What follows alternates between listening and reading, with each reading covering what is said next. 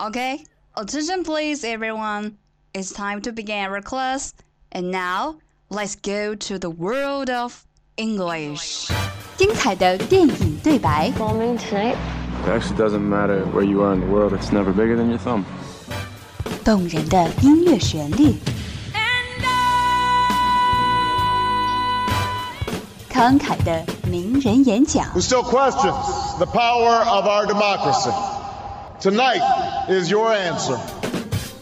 最潮的英语词汇，最炫的英语学习体验。相思湖广播电台英语贝壳岛，每周三下午十八点五十分准时开课。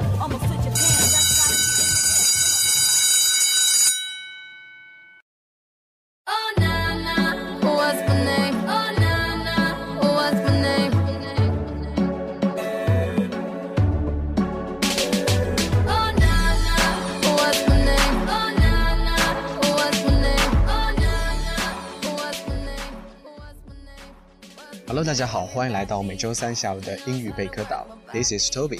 那么今天和大家分享一些口语里面不可望文生义的英语。因为口语里面呢有很多东西，你不能只是用 literal translation 去翻译，这样会有一些搞笑的误会。比如说 number one，有一个短语叫 old man，old man，从字面上理解就表示 a man who is old，这个老男人。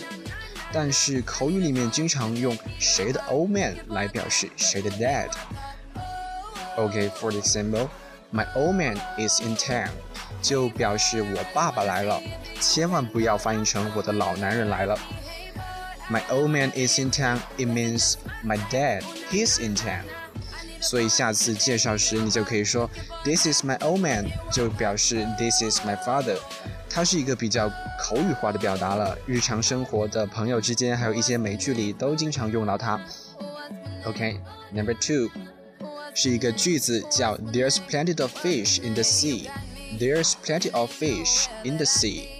它的 literal meaning 表示大海里还有更多更多的鱼，但是口语里面一般用来安慰别人，告诉别人还有更多更好的选择。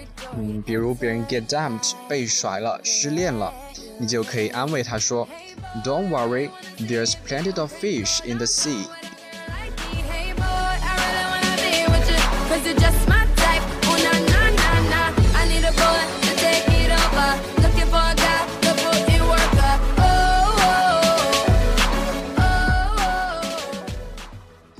Number three，很简单的一个词，John，J O H N，John，它的 J 如果大写的话，就表示人名约翰。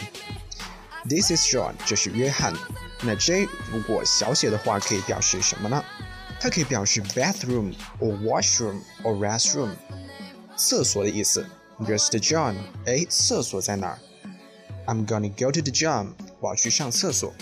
这些都是 John 里 J 小写时所表示的意思。这个 John 呢，可能用的不是特别多，It's not that common, but some people still use it。有些人搞笑的时候还是会用它的，这也算是一个梗吧。OK，Number、four，Let your hair down. Let your hair down. 它的字面意思是把你的头发放下来，但更深一层的意思表示 relax and chill，放轻松。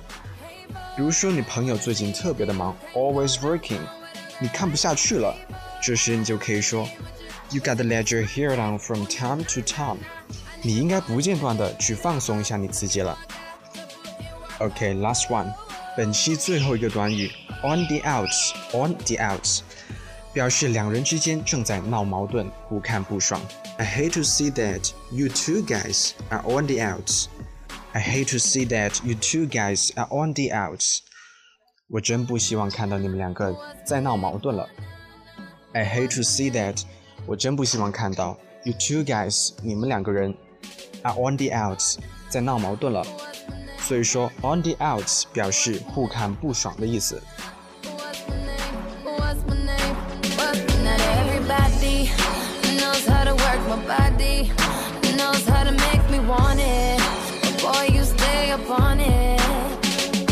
You got the something that keeps me so off balance. Baby, you're a challenge. Let's explore your talent. 了，学了这么多，让我们来复习一下前面所学过的内容吧。Number one, old man, old man，爸爸的意思。My old man is in town，我的父亲在城里面。千万不要翻译成老男人了。Number two, there's plenty of fish in the sea. There's plenty of fish in the sea，还有更多更好的选择。Don't worry, there's plenty of fish in the sea. I'm pretty sure you'll find someone better. 天涯何处无芳草，何必单恋一枝花。Number three, John, John, J O H N. Where's the John? 厕所在那儿。I'm gonna go to the John. I'm gonna go to the John. 我要去上厕所。 Number four, let your hair down. Let your hair down. 放轻松。You gotta let your hair down from time to time. 你应该不间断的去放松一下你自己了。Number five, on the outs. On the outs. 表示两人之间正在闹矛盾，不看不爽。I hate to see that you two guys are on the outs. 我真不希望看到你们两个再闹矛盾了。